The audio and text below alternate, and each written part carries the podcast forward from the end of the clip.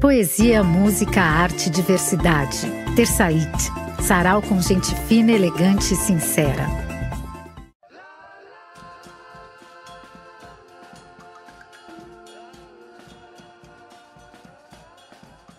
Boa noite, galera que está sintonizada aqui com a gente na nossa web rádio, a Rádio da Rua.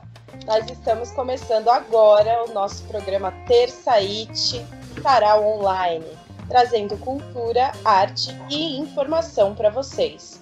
Eu sou a Yosha, cantriz, poeta, ativista e sua mais nova apresentadora. Para quem quiser me conhecer melhor e ficar plugado nos conteúdos que eu estou postando, acessa lá no Instagram, arroba Ayosha, A-Y-I-O-S-H-A. Eu queria deixar aqui registrado que nós, devido à pandemia, e a, ao estado de fase vermelha que nós estamos, estamos fazendo tudo a longa distância. Então, é, nós temos alguns problemas técnicos durante o programa. Se vocês estiverem escutando algumas interferências ou travando, vocês, por favor, quem puder comentar lá no chat da Rádio da Rua, a gente agradece. Quem quiser também deixar beijo, comentar, fazer pergunta, pode colocar lá no chat da Rádio da Rua, que a gente está aqui acompanhando ao vivo. Obrigada, Mike Mendes, idealizador do projeto e que está aqui na produção com a gente. Um beijo, Mike. E para iniciar os trabalhos de hoje, eu trouxe uma poesia de Paulo Leminski, chamada Aviso aos Náufragos. Essa página, por exemplo, não nasceu para ser lida, nasceu para ser pálida, um mero plágio da Ilíada, alguma coisa que cala, folha que volta para o galho, muito depois de caída. Nasceu para ser praia, quem sabe Andrômeda, Antártida, Himalaia, sílaba sentida, nasceu para ser última, a que não nasceu ainda. Palavras trazidas de longe, pelas águas do Nilo, um dia essa página, papiro, vai ter que ser traduzida para o símbolo, para o sânscrito, para todos os dialetos da Índia. Vai ter que dizer bom dia ao que só se diz ao pé do ouvido. Vai ter que ser a brusca pedra onde alguém deixou cair o vidro. Não é assim que é a vida? Hoje eu escolhi esse poema de Paulo Leminski porque os nossos convidados de hoje são uma banda que nunca existiu, apesar de existente e resistente. A ideia deles é mesclar sotaques, sonoridades e ritmos na voz de diferentes intérpretes, com um repertório inédito e autoral. Agora, com Zé Cabaleiro nos vocais, a banda retomou o projeto do seu álbum de estreia, com o single Zero Grau, que teve o seu lançamento em março de 2021. O single Zero Grau já está disponível nas plataformas digitais. É a banda que nunca existiu que está aqui com a gente hoje. Boa noite, Humberto Lira e Luiz Pissuto, fundadores da banda. Que alegria ter vocês aqui com a gente, hein? Boa noite, valeu! Para quem quiser dar uma olhada no conteúdo da banda, também pode acessar lá no Instagram, ABQNE, certo? ABQNE, isso aí, que nada mais é do que a abreviação de A Banda Que Nunca Existiu. Será que ela existe? então, para começar, eu queria. Vamos mexer com vocês hoje, para saber se existe ou não existe. Você podia dizer para nós como seria se a banda tivesse existido? Humberto tá muito doido. Olha, o, o, o, essa é uma questão que a gente sempre fala, e esse nome vem muito do, do das nossas mães que deram o nome para a banda, né? Uhum. Que a gente sempre fez show para ninguém, a gente sempre compõe a música que não existia, tocava para ninguém e elas classificaram a gente como a banda que nunca existiu e a gente adotou esse nome desde o começo. Muito boa essa escolha desse nome. Vocês adotaram, então. Elas falaram e vocês acharam ótimo. É um ótimo nome mesmo. Eu acho que, acho que caiu perfeitamente no, no que a gente queria. É, porque vocês se conhecem de longa data, né? E a profissão de vocês nunca foi a música, certo? Exatamente. Exato. É. E como foi que a música uniu vocês a ponto de montar uma banda? Humberto sabe contar bem esse caos. É, a, gente se, a gente se conheceu lá em 1994, muito tempo atrás, né? Na, na década passada, no século passado, né, Luiz? Uau! a, a, mãe do Luiz veio trabalhar na, na, na empresa que eu trabalhava, e aí um belo dia eu dei uma carona para ela. E quando eu estava indo embora, eu coloquei uma fita cassete da banda Engenheiros do Havaí, que fazia sucesso na época. E aí ela comentou comigo que o, filho dela adorava Engenheiros do Havaí, adorava o tal de Humberto Gessinger, e o meu nome por um acaso é Humberto. E aí falou: ah, você precisa conhecer meu filho, você precisa ir lá em casa para vocês conhecerem, ele adora Engenheiros do Havaí. E aí eu parei lá. É, a hora que eu cheguei lá, o Luiz não estava, ele estava na escola ainda. Exato. Mas ele tinha uma coleção de disco tão bacana, tinha tanta coisa legal, que aí a mãe dele deixou eu ficar ouvindo na sala. E aí você imagina que o Luiz chegou sem me conhecer, sem nada, e eu com aqueles discos todos espalhados na sala, né? Nossa! Tudo revirado, né? E quem, quem teve disco, quem teve CD, sabe como é que é, né? É. A gente cuida como se fosse filho, não é isso? Com certeza. Aí o Luiz pode falar a reação dele. Rapaz, eu cheguei, era um aparelho, aparelho 3 em 1, né? O aparelho 3 em 1 parece uma mesa de cabeceira, né? É, a gente não sabia se comprava o som ou o móvel, né? Que a gente que escolhia pelo acabamento, sabe? Eu quero um que combina com, enfim, com a TV de tubo, era essa época. E ele ficava no centro da sala, era legal também, né? A música era um enfeite, um, é, era enfeite, era um altar quase. Para mim era um altar, né? Então aí eu cheguei, abri a porta, dava de cara com esse é, é, com esse 3 em 1. E aí é, eu peguei e vi Humberto mexendo, nos, é, era um misto de CD, cassete e vinil, estava tudo espalhado no chão, assim. Eu falei, caramba, quem que fez isso? Eu fiquei muito puto na hora. Eu acho que eu nem cumprimentei ele direito, assim, porque eu falei, que, que, que coisa é essa? É. É uma baita história, hein?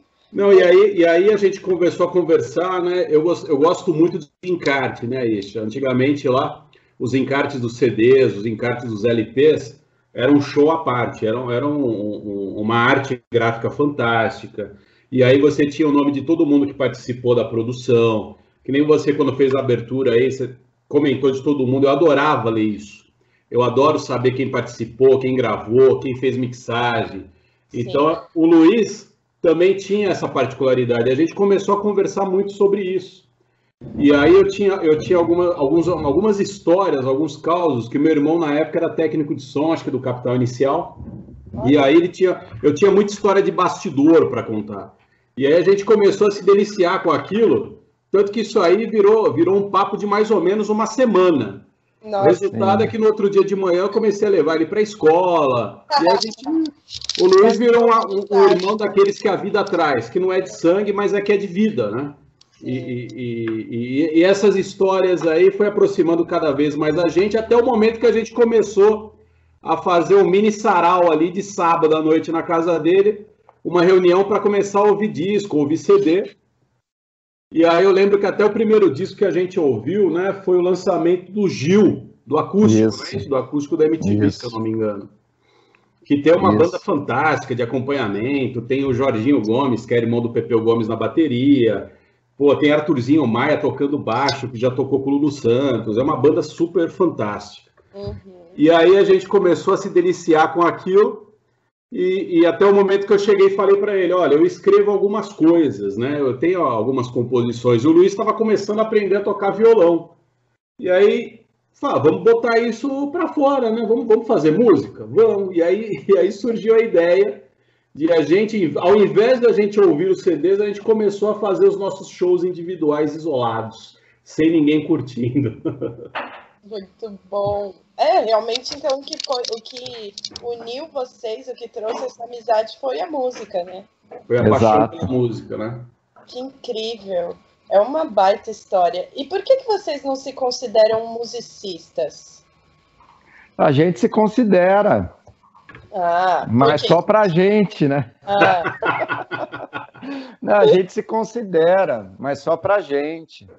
Mas a, o lance de, de, de pedir para outras pessoas né, interpretarem, ou mesmo a, a banda ter essa variação, isso veio, lógico, primeiro da nossa dificuldade de interpretar as próprias canções, mas também porque a gente não quer ter uma, uma, uma um lançamento de composição ou uma, né, uma lista de, de músicas lançadas que seja de um gênero. Então, hoje a gente tem liberdade de tocar com uma banda e daqui três meses tocar com outra banda. E se for fazer forró, chamar um trio de forró. Se for fazer rock, chamar caras que manjam muito de rock, também para dar o timbre, né? Para dar a característica que às vezes a gente procura é, para a canção. Então foi uma maneira que a gente encontrou de, de ser livre, né? É, nesse universo da música. E é uma coisa difícil, inclusive, né? Porque como tudo na vida, há uma classificação, né? Ah, você é, é rock, você é pop, você é um sertanejo. E a gente não quer rótulos, né? A gente, a gente quer se desvincular de qualquer tipo de rótulo. A gente quer uma inclusão cultural, uma inclusão musical, a gente quer, quer dizer que a música não tem gênero, a música é muito mais do que gênero, a música é amor. É isso que a gente tenta passar de alguma forma, fazendo um trabalho de inclusão, inclusive, né? através das nossas letras. É. Incrível. É, é, eu, essa é uma das minhas questões também na música. Quando eu comecei a, ser, a, a fazer aula de canto, eu tinha muito essa questão durante muito tempo de ter que cantar sempre afinado, né? A questão da afinação e é sempre um tipo de música tem um determinado timbre que você tem que usar, que você precisa ter para poder fazer aquela música. Então era tudo muito fechado, tudo muito é, encaixotado, né? Sabe? E aí eu não conseguia descobrir o que é que me movia a cantar. Sim. Sabe? Quando você não, não consegue Sim. entender, é, apesar de estar tá tendo diversas aulas, diversos tipos de música, diversos gêneros, estudando diversas notas, é, eu não conseguia entender por que, que eu estava fazendo a música. Entendi. E você sabe que muita gente desiste no meio do caminho por conta dessa frustração, né? Exatamente. Seja no, na, no, não só no vocal, mas em qualquer tipo de instrumento musical, se a pessoa não se identificar, se a pessoa ali não tiver conectado com o que ele quer, vai por água abaixo, se frustra e nunca mais, nunca mais. Eu conheço gente que nunca mais tocou em qualquer instrumento musical pelo tamanho da frustração. Né? Ô, ô Ayosha, depois eu quero saber o, o final, mas é, o que eu quero te falar é o seguinte: eu, eu fiquei acho que uns 11 anos, 12 sem tocar por isso. Por isso que você acabou de descrever. Olha só. É, eu também fiquei durante muito tempo fugindo de cantar assim em público. Quando terminei, quando me formei, né? Acabei me formando em canto, mas depois que, me conseguia cantar. Fiquei um tempão sem saber o que, que eu uhum. queria cantar, porque. Mas depois eu fui descobrir. Hoje... Aí você conectou.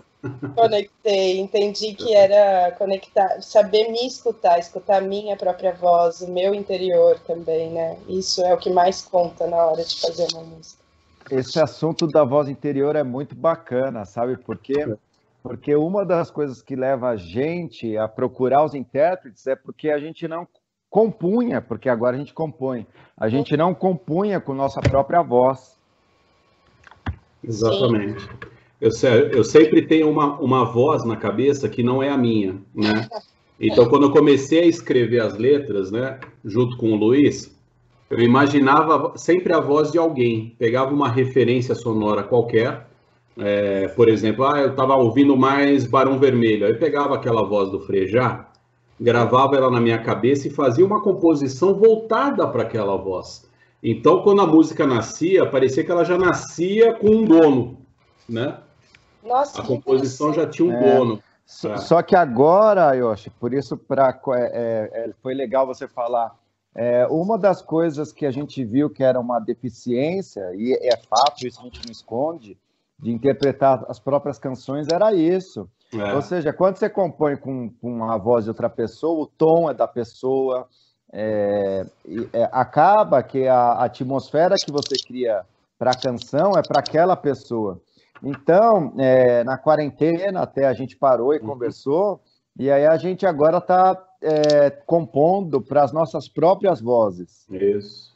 Ah, e, olha, que legal! É, pela primeira vez. E, é, e, o te, e, o, é, e o texto ele sai diferente.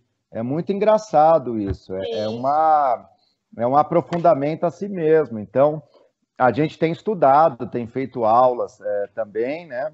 E, e a, a, ideia é que a gente cante um dia é, algumas canções. Nossa, muito, muito bom, gente, escutar vocês falando desse processo, porque. É um é, processo de autoconhecimento, né? É, aqui entre nós. É, é, é, essa descoberta da voz é uma coisa muito, muito engraçada, né? Uma descoberta, parece que você está descobrindo tudo do zero, começando a, a, a entender as sonoridades, para onde vai sua voz, até onde ela pode chegar. Exato. E isso, isso é muito fantástico, essa descoberta, né? É, porque é um momento também que você se conecta com outro lugar de você, né? É, que não é tão consciente, é até inconsciente. Por isso tantas pessoas fecham os olhos para cantar, né?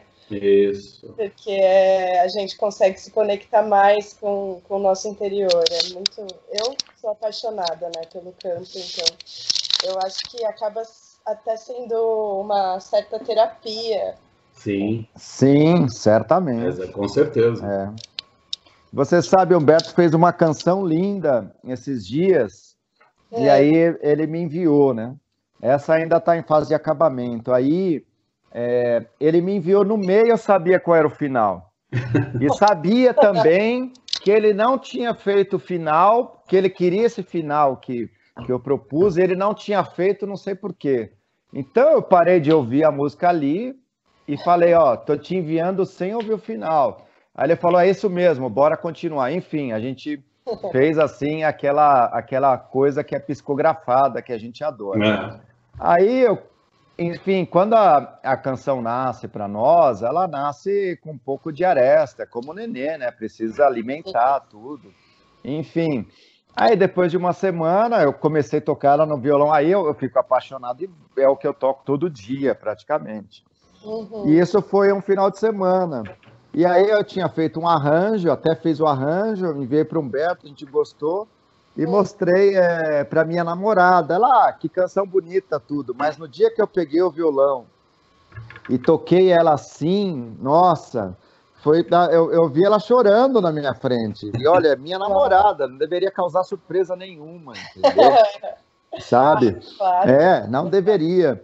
E é, aí essa coisa ajuda também a buscar, porque eu falei, poxa, se causou tanta emoção, é porque a gente encontrou certamente a letra, Tem sentimento, a né? melodia, né? O sentimento e a voz que, que, que, que revela aquilo.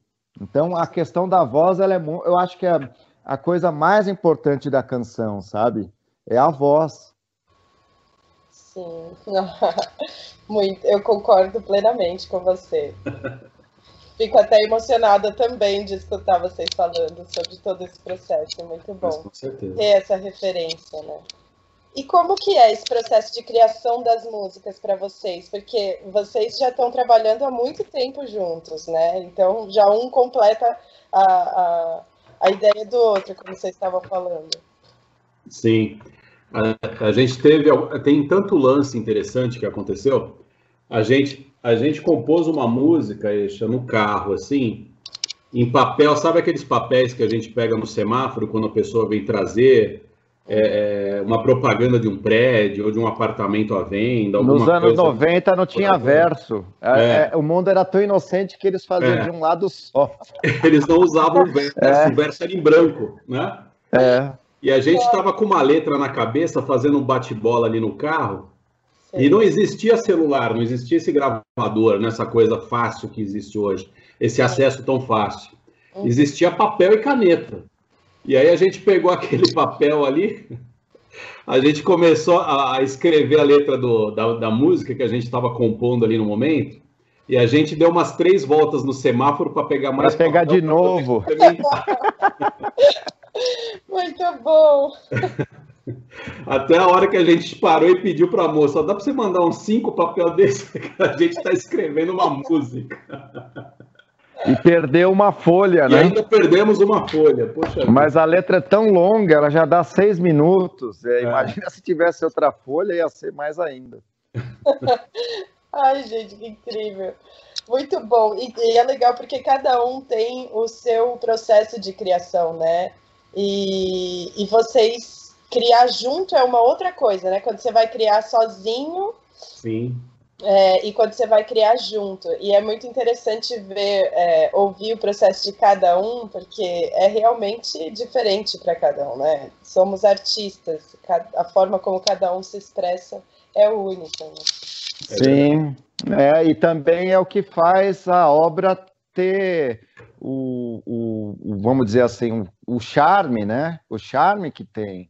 A, a maneira como a composição nasce, ela também diz muito como ela vai ser ali adiante, né? Exatamente. O acabamento que você vai dar e, e, a gente gosta quando nasce junto. Mas geralmente, eu acho, sabe o que a gente faz? A gente faz um estoque de música e marca um dia para mostrar para o outro, né? É. E aí, o engraçado, a gente, é, a gente se o conhece. O mais engraçado disso tudo, né? É que a gente não apresenta primeiro a música, a gente apresenta a história. É. Então, por que, que aquela música nasceu? Porque houve uma história assim, assim, assado, aconteceu isso, aconteceu aquilo. Você conta a história inteira para a pessoa entrar, poder entrar no clima, e aí você mostra a música. É. E aí a pessoa entende. Ah, entendi, cara. Aí, aí o negócio flui tão fácil, né? Flui naturalmente. Eu acho que é mais ou menos esse o processo, né, Luiz? É. É engraçado porque só uma vez nasceu assim, né? É.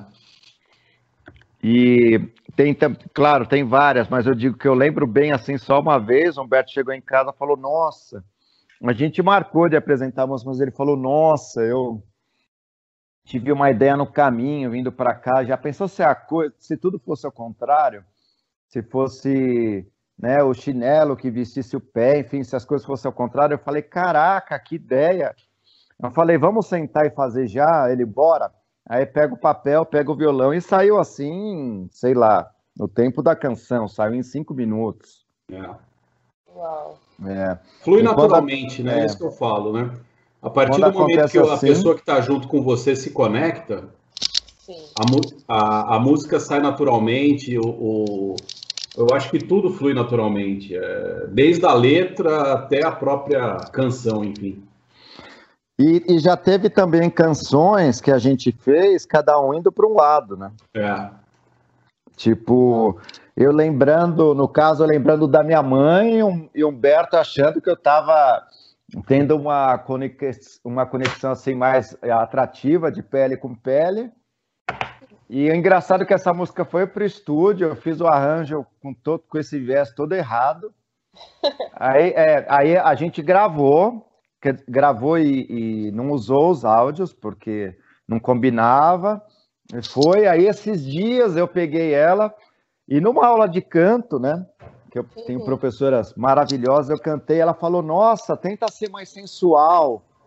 E aí eu tentei ser um pouquinho, mas acho que não fui suficiente. Eu fiquei pensando: "Nossa, ela não entendeu a mensagem". Aí eu cheguei é, e toquei também para minha namorada, ela, nossa, que sensual essa música, eu me vejo nela. Eu falei, cara, eu lembro, a gente estava viajando, ainda virei para ela e falei, caramba, isso é coisa do Humberto, não foi minha, porque eu tinha essa visão, mas eu vejo que agora é essa. E aí mudamos totalmente o jeito de interpretar, mudou tom, mudou é, passagem de estrofe, mudou tudo. Uhum. E ficou o uma baita canção. Tem isso também, né? A recepção, né?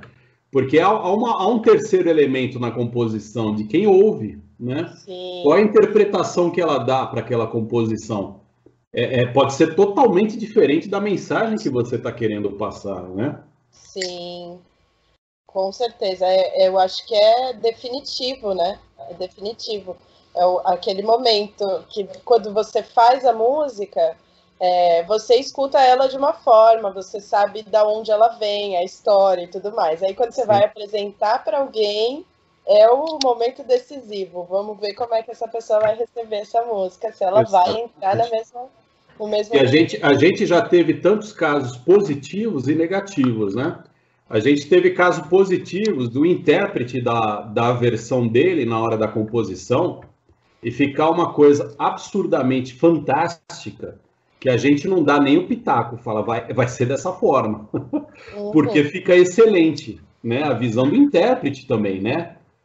Sim. E como teve intérprete que foi tentar dar, dar a, sua, a sua visão sobre o negócio, sem ouvir a história, sem entender nada, que infelizmente não deu, não, não funcionou, é. a gravação, né?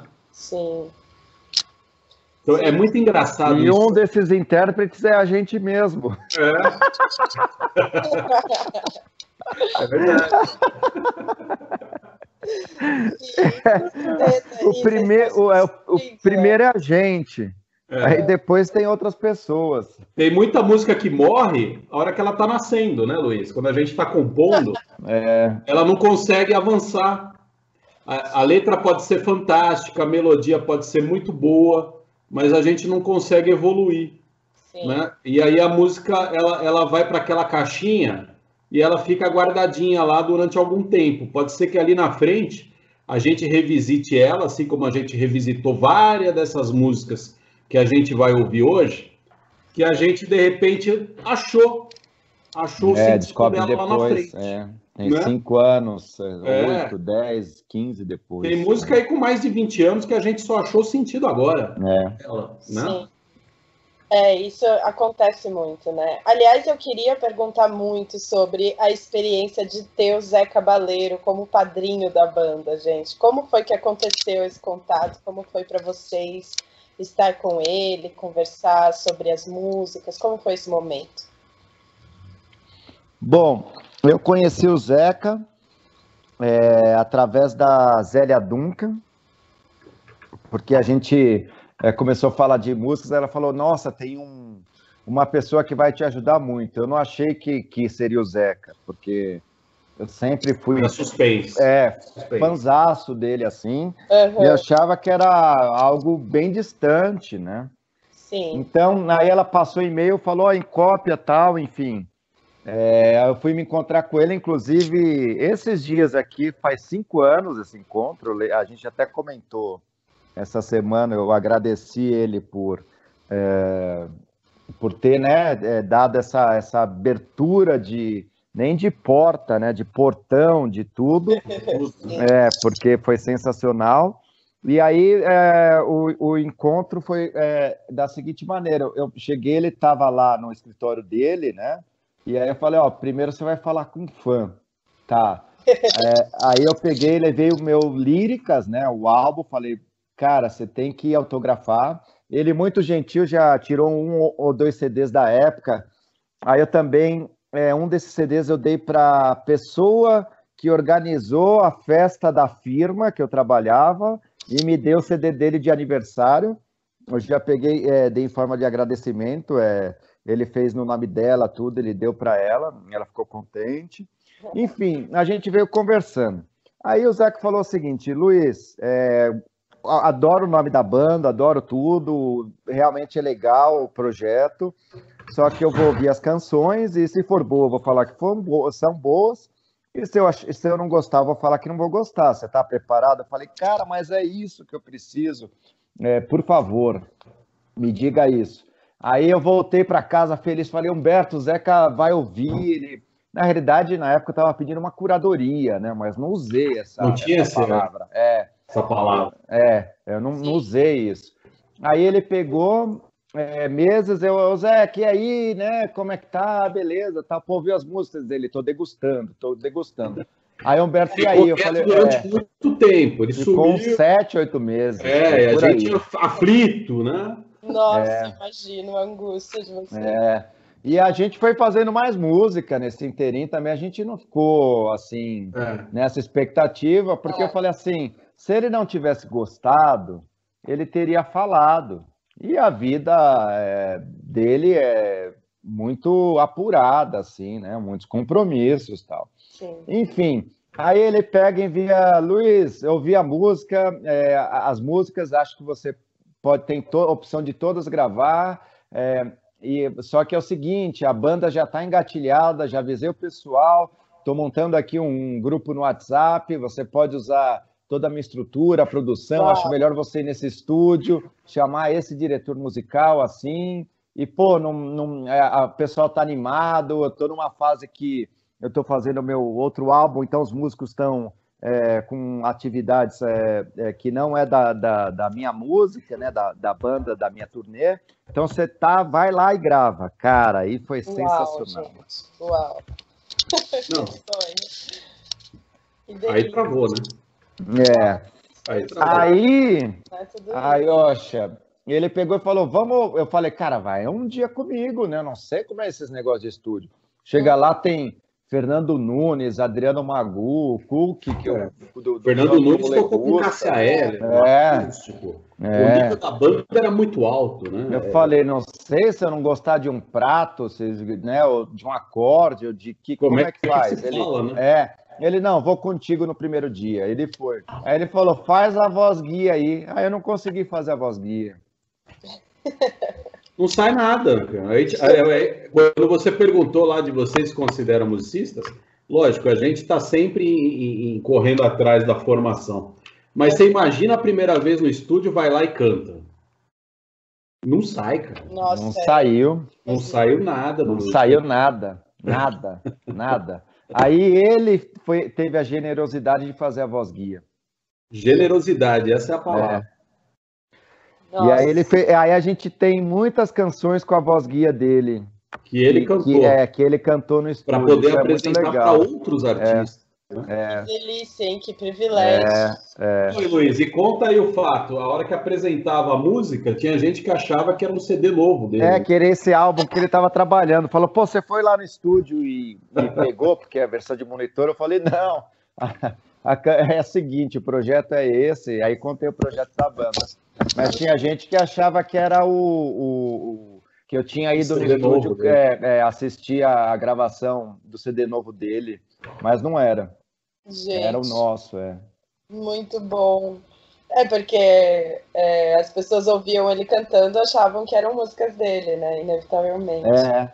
Aí eu falei, ah, isso também foi pra gente foi uma delícia. Falei, que é. bom, né? Você acham que a música é dele? É porque. a gente ficou é, feliz, né? É. eu falei, caramba. É. Ou seja, está bem tocado, está bem gravado, está bem escrito. Isso deu um punch. Assim, é, isso, isso deu uma né? motivação extra, é. uma injeção de ânimo. Com né? certeza, né? com certeza. E logo depois vocês gravaram também com grandes nomes, né? Que com Sim. Pedro Mariano, Projeto Chumbo, Luana Camara. Isso. Eu, eu acho que a, a, a, esse gatilho do Zeca foi o portal de entrada para poder apresentar para outros artistas e eles também terem essa motivação de falar: caramba, que legal, se ficou legal na voz do Zeca, eu acho que tem um sentido bacana. Isso, isso é um cartão de visita, queira ou não queira, né? É, é, alguém apresentando, né? Não tem jeito, é uma coisa, é uma coisa que abre portas. E aí o Luiz vai poder contar um pouquinho do segundo convidado, eu acho que foi o Pedro, né, Luiz? Isso, foi o Pedro. O Pedro estava mixando o DVD dele ao vivo no mesmo estúdio que a gente gravou. E aí ele, é, o Serginho Fouad, que é o nosso diretor musical, nosso mentor, ele falou: olha que legal que, que esse cara gravou ontem aqui, né? E, e aí o Pedro gostou, é, e mostrou é. A, a canção, falou, pô, é sua cara tal. Aí ele falou, pô, é minha cara mesmo, bora gravar. E assim, duas, três semanas ele tava no estúdio gravando. Gravou, né? Nossa, que incrível! E gravou é. em três takes. Gravou em três takes. Né? Porque a voz do cara é fantástica. É, né? nossa, ele é. Do filho da Elise, ele herdou, ele herdou tudo de bom da família, né? É, é. Nossa, eu sou apaixonada pela voz dele. Gosto muito, muito, muito. Aquele CD dele com o pai Sim. né? Nossa, é. é. muito bom, muito bom esse CD. O cara é excepcional, ele tem uma musicalidade na veia que ele Sim. transpira música. É. E algo que me deixou muito instigada foi saber que todos os recursos que vocês é, angariam, seja pelo número de plays ou por outras fontes, são revertidos para instituições de apoio a pessoas com câncer, não é isso? Isso. Como é... que vocês chegaram nessa decisão? É, tem uma história por trás disso, né? É, é, a minha mãe, é, é, a mãe do Humberto, hum. é, ela faleceu, né? Foi a primeira a falecer e ela teve câncer de estômago, né?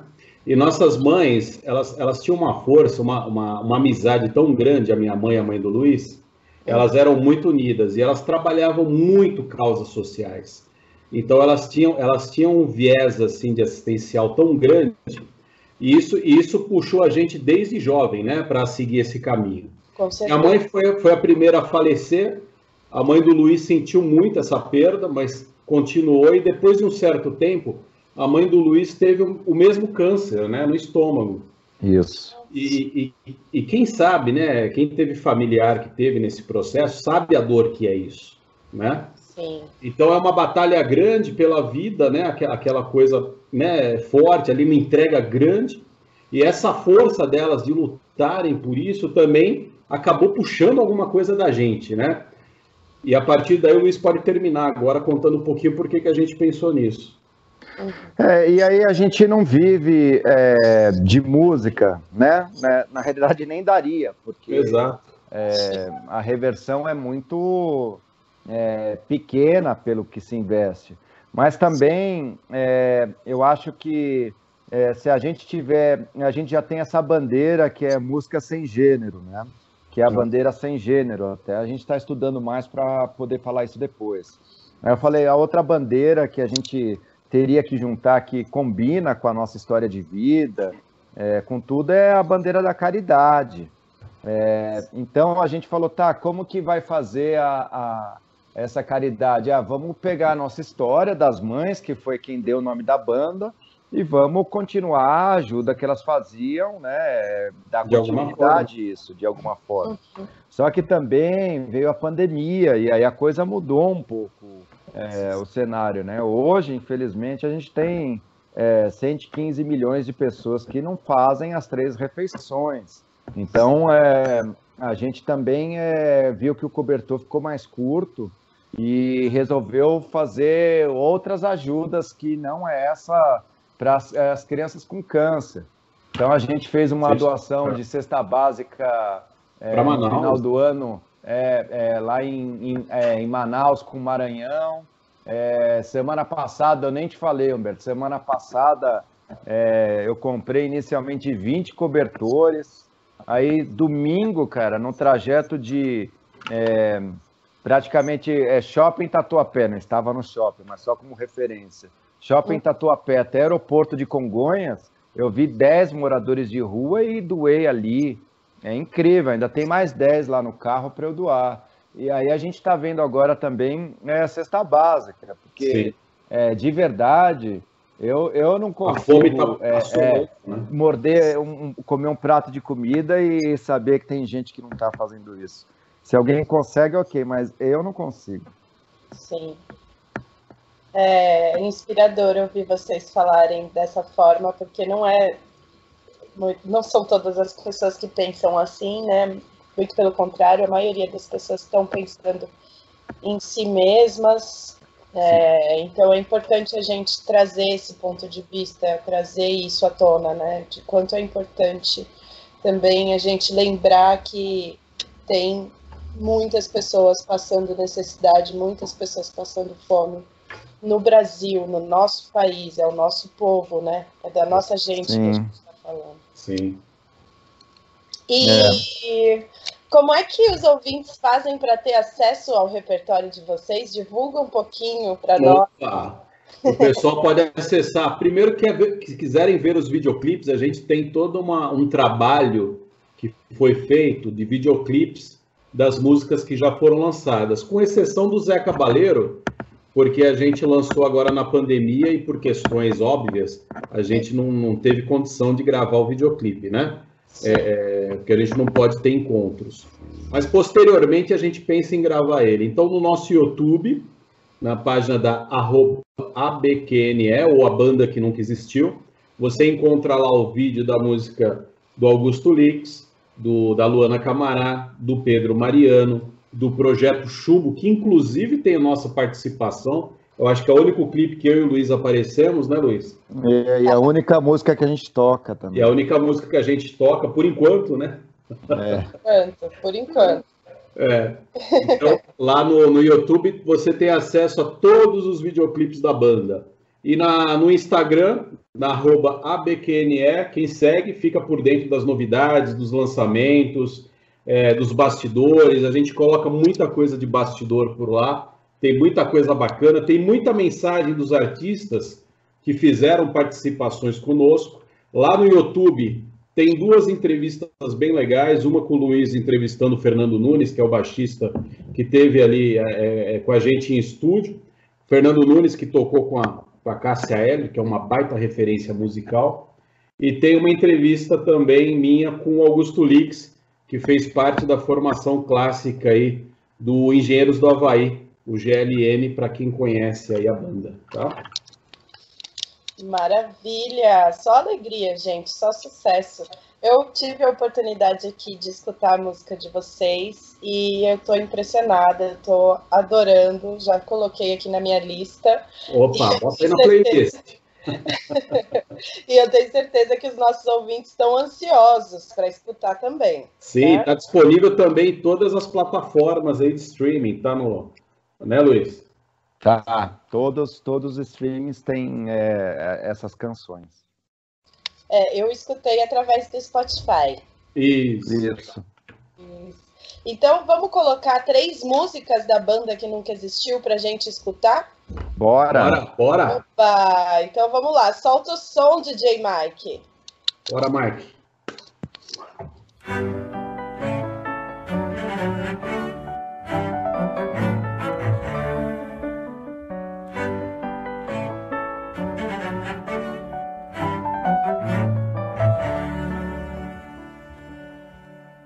A garrafa que pedia o copo, o chinelo que pedia o pé, o travesseiro que pegou no sono, o almoço me serviu o café.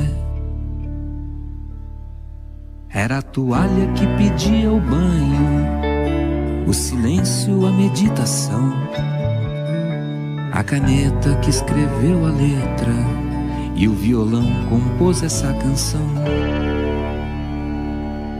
só uma vez. Isso foi só uma vez.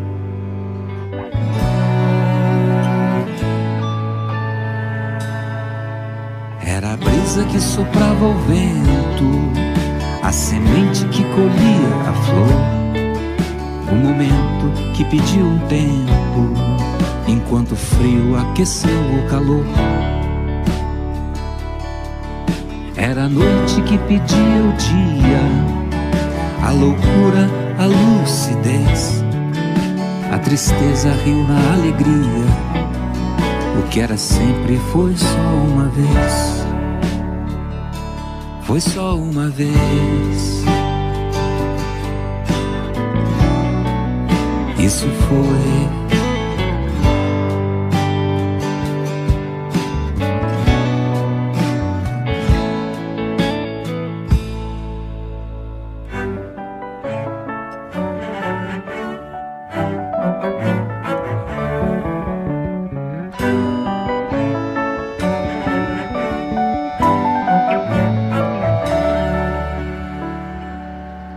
Era a garrafa que pedia o copo o chinelo que pedia o pé, o travesseiro que pegou no sono, o almoço me serviu o café, era o cadastro que pedia o laço, a moeda que fez o desejo, o amigo me pediu um abraço, a tua boca me pediu um beijo.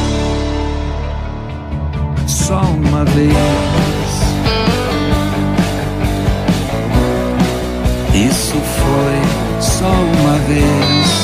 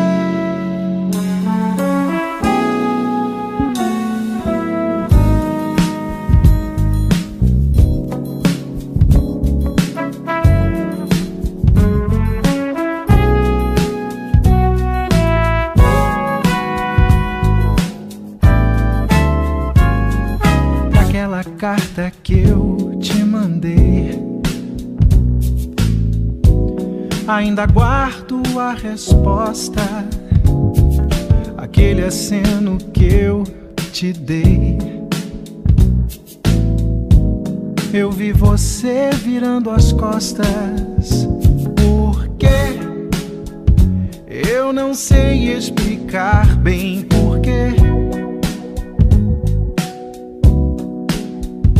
Mas o jogo virou e minha amiga você virou aquilo que se sente, que se sente quando toca. Quando toca essa canção. Aquela carta que eu te mandei Ainda guardo a resposta. Aquele beijo que eu não te dei. Só vi você fechando a porta. Porque eu não sei explicar bem porquê.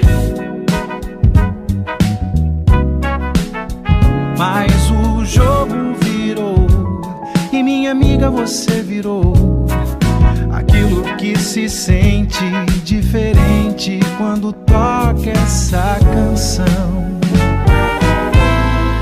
e me toca o coração.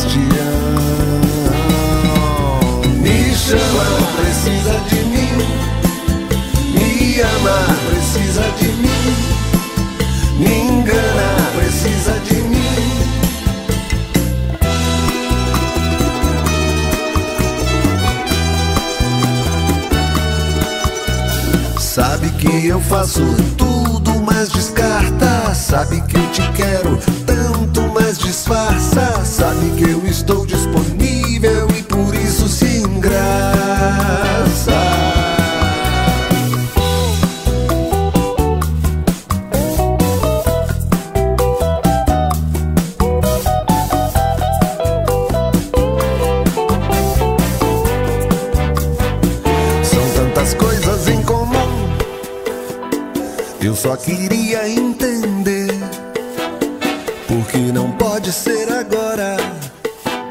Ficar junto é uma opção. Me chama, precisa de mim.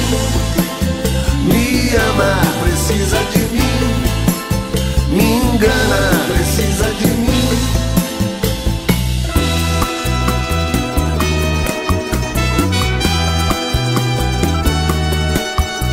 Sabe que eu faço tudo, mas descarta. Sabe que eu te quero tanto, mas disfarça. Sabe que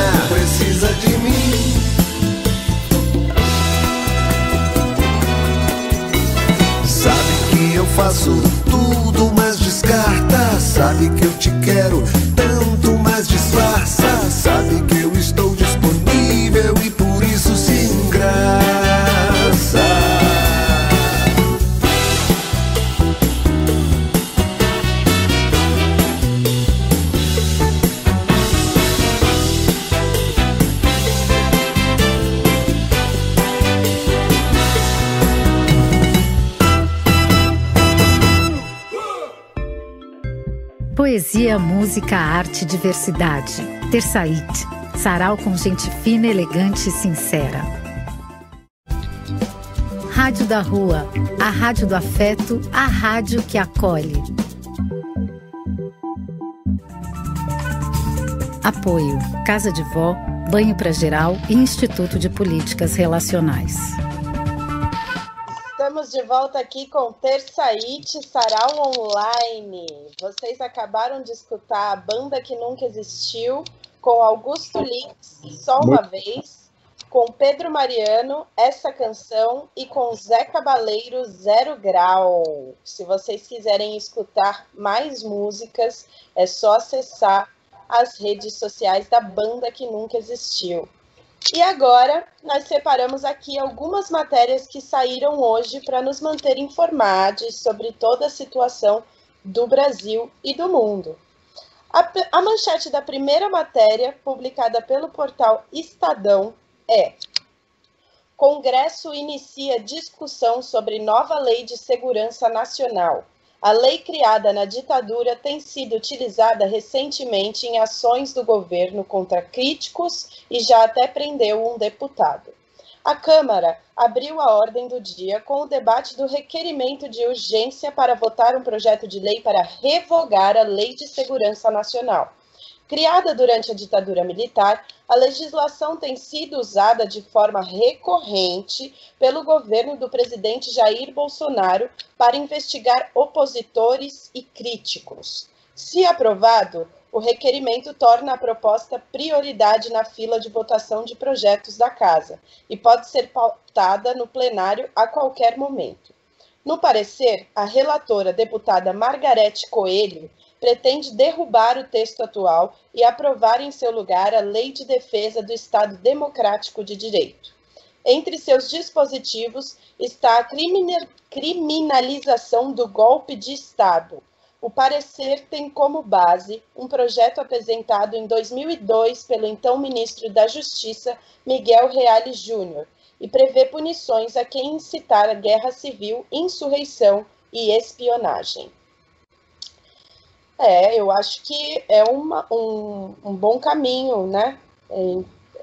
A gente seguir nesse, na defesa do Estado Democrático de Direito, porque a gente manter uma lei de segurança nacional que foi criada durante a ditadura é, e que prevê é, incitar guerra civil, insurreição e espionagem, é um absurdo a gente ainda ter esse tipo de lei aprovada no nosso Congresso. Né?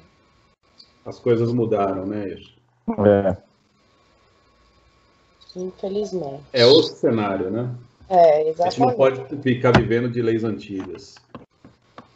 Então vamos torcer para que essa seja revogada e colocada lei para a democracia no lugar dela. Vamos torcer para que, para que isso dê certo, não é mesmo? Porque ah, tá difícil ter uma esperança nesse momento. Mas uhum. vamos lá. A segunda matéria publicada pelo portal R7 tem a seguinte manchete: Polícia Federal deflagra operação contra incêndio e desmatamento no Amazonas. Segundo a corporação, foram identificados 10.093 focos de incêndio na região em agosto de 2020.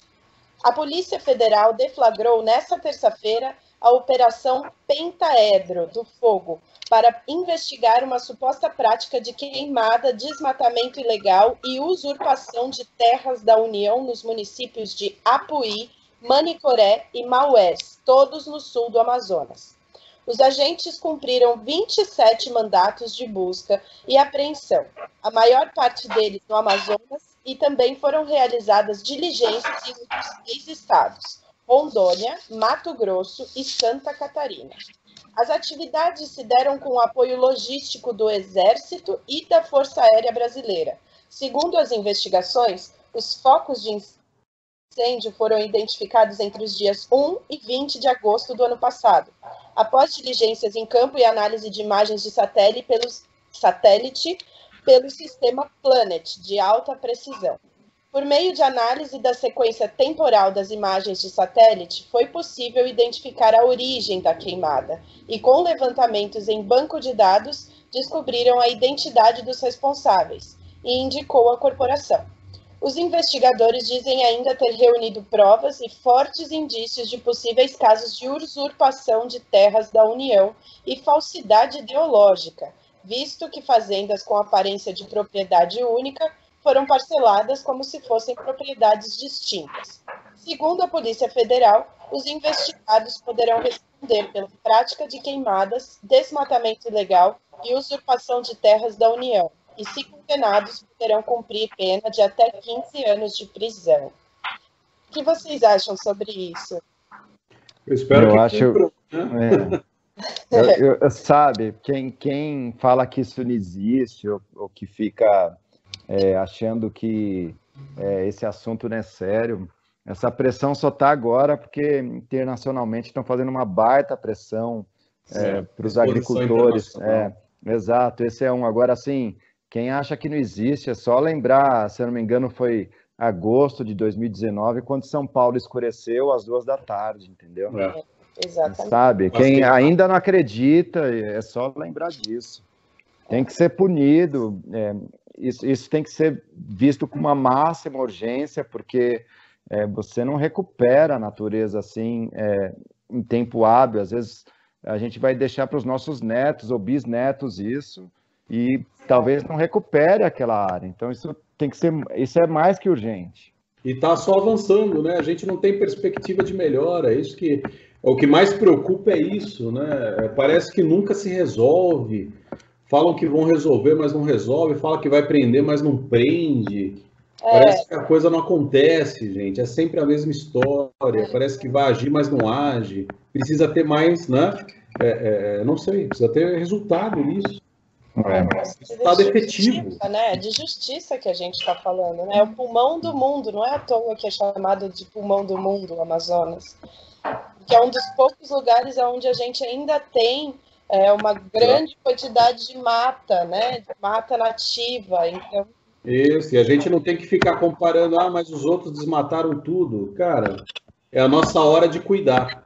Exatamente. É, é, nosso isso, a é gente tem que cuidar, isso. né? A terra é uma grande casa, a gente, é, todos nós somos irmãos que dividimos isso, tem que cuidar do que está aqui, sabe? Por isso que isso é urgente, isso é assim, isso é mais de verdade, está é, muito atrasado. O cara deixou passar boiada mesmo e ainda bem que vamos agradecer que ainda bem que estamos vendo isso agora. Exato, e é isso, é um crime, né? A gente não pode esquecer que isso é um é. crime. E as pessoas que estão é, fazendo isso precisam ser julgadas. Né? Então, Exatamente. E para finalizar, nós temos aqui a última manchete, que é do portal UOL. O ex-policial Derek Chauvin é considerado culpado do assassinato de George Floyd. Finalmente. Desculpa, gente, eu precisava fazer esse comentário. Eu vou até chacoalhar aqui, ó. ah, finalmente.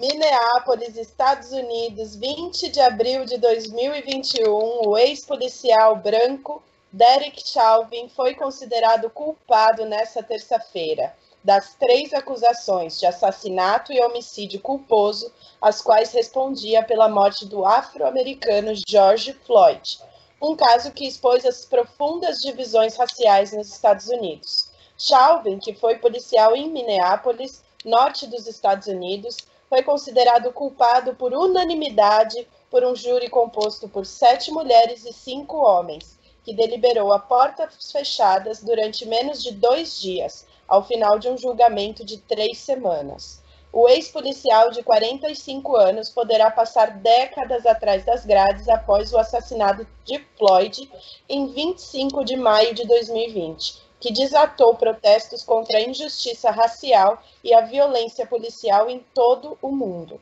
O anúncio do veredito provocou uma explosão de alegria em frente à corte. É isso. Eu me arrepiei.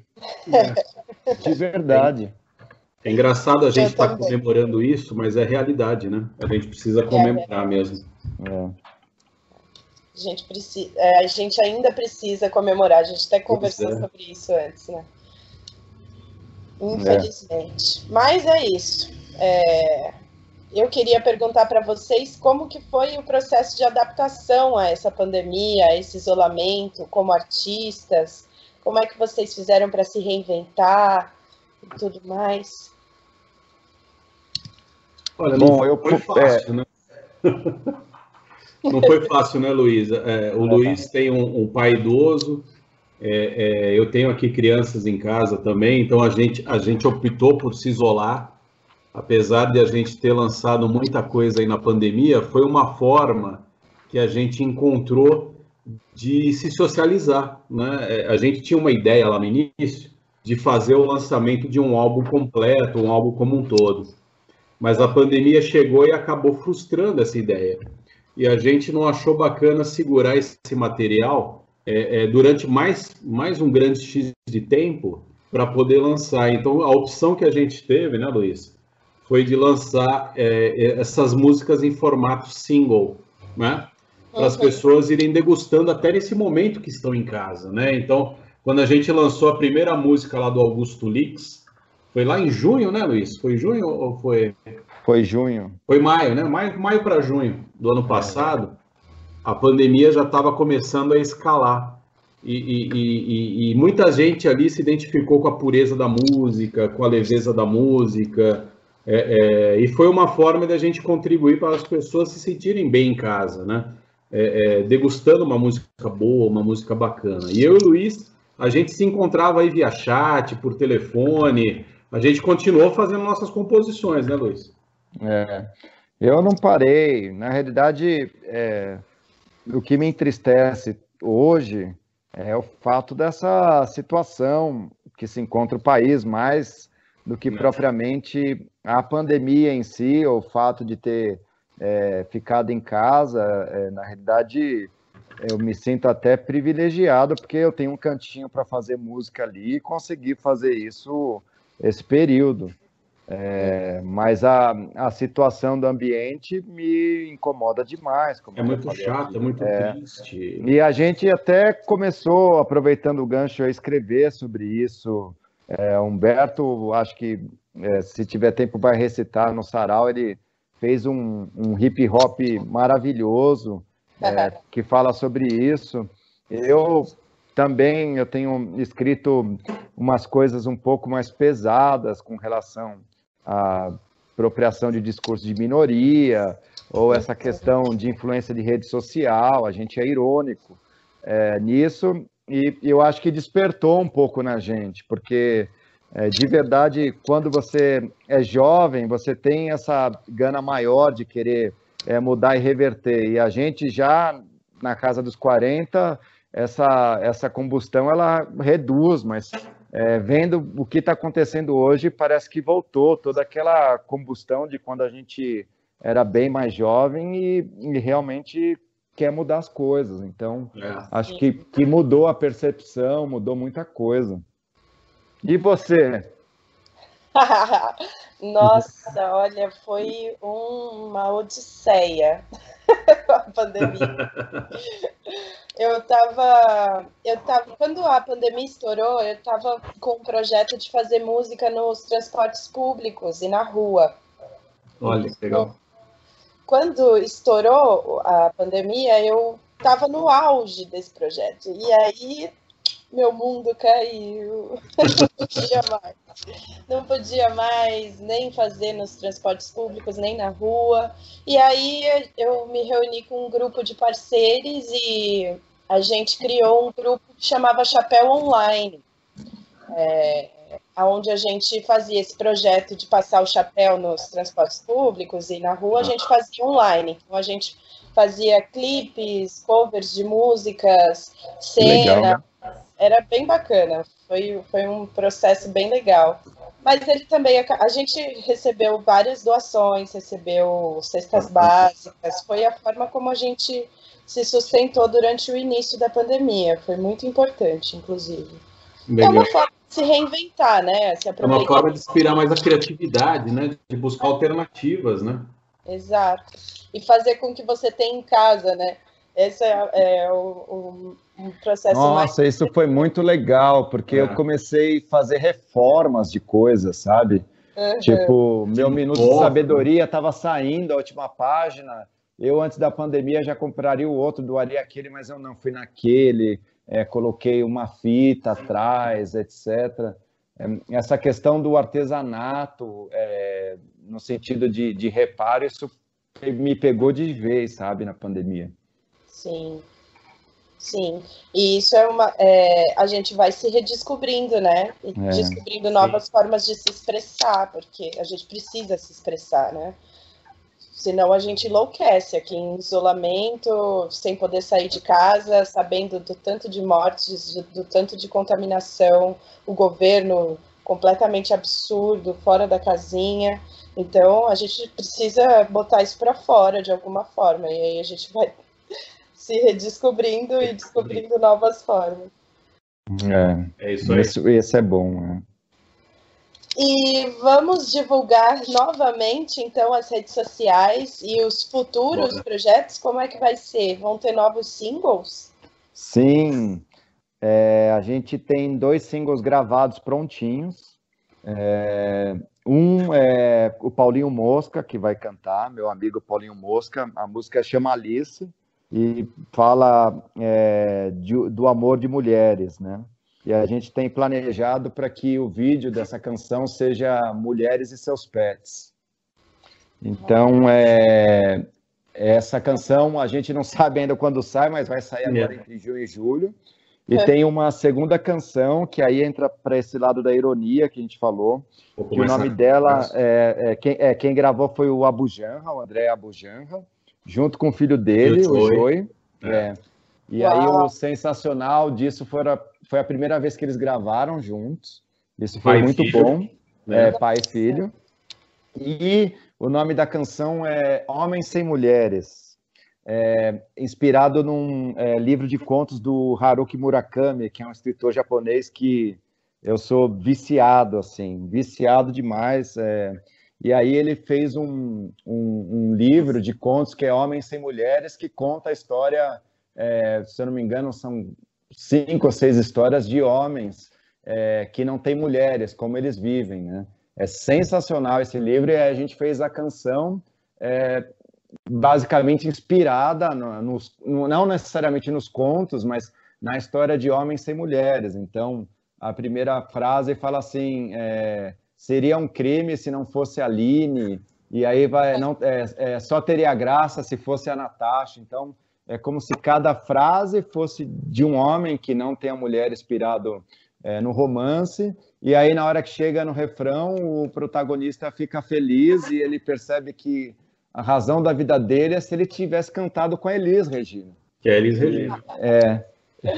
E aí ela é engraçada e tem esse tapa, assim, é, como um, outras canções é, que a e gente tem uma, Peculiaridade, uma peculiaridade ali do, do Abu, né? Que o Abu consegue colocar uma pitada muito particular dele. Sim.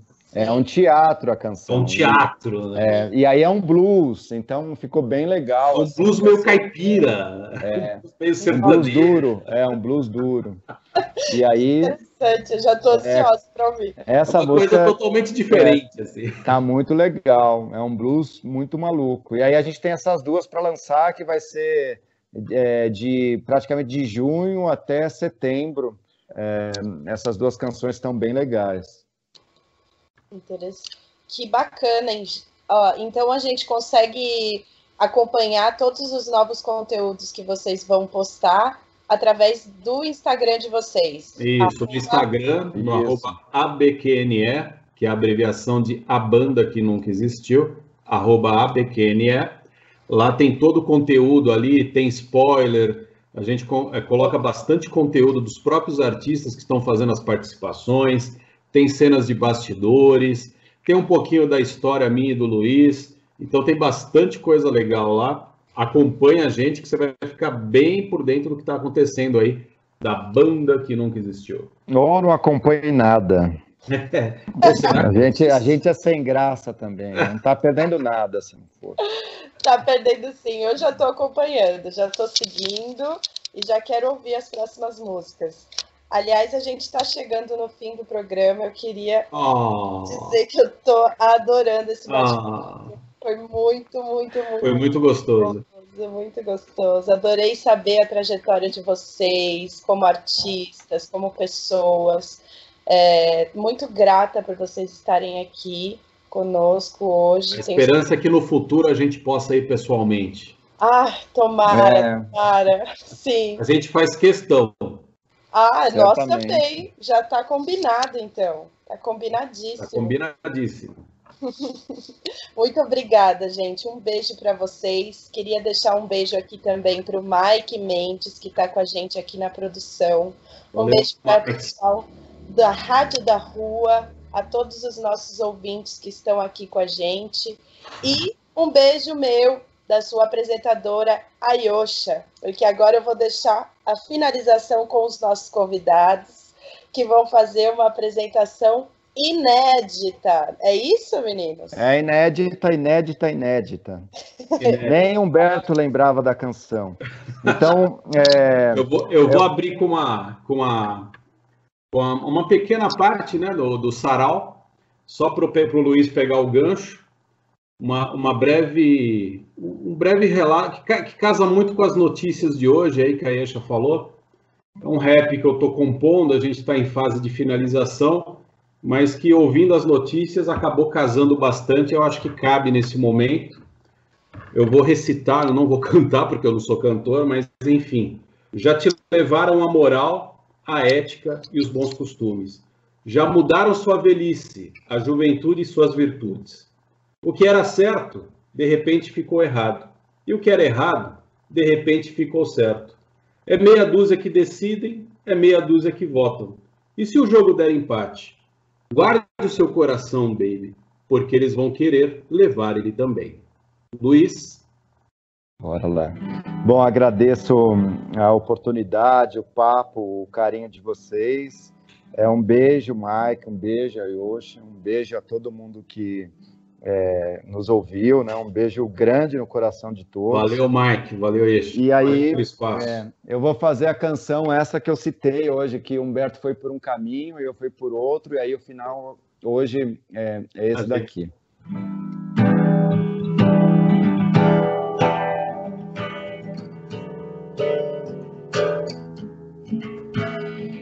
Você sabe aqueles dias que acordo mal. Não conecto os beijos dados por você. Que se mostra antagonista do mundo imortal.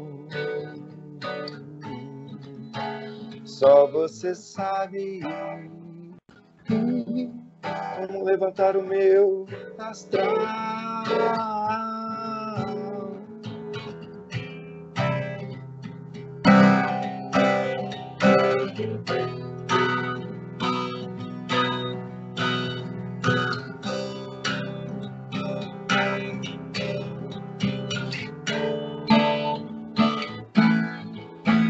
tão positiva, tão cheia de vida, passo o tempo todo a me erguer. Seus beijos doces me deixam bobo, com vontade de viver. Exagerado, tão complicado, com saudades de você. Me guia sempre, me orienta, meu combustível é você. Só você sabe.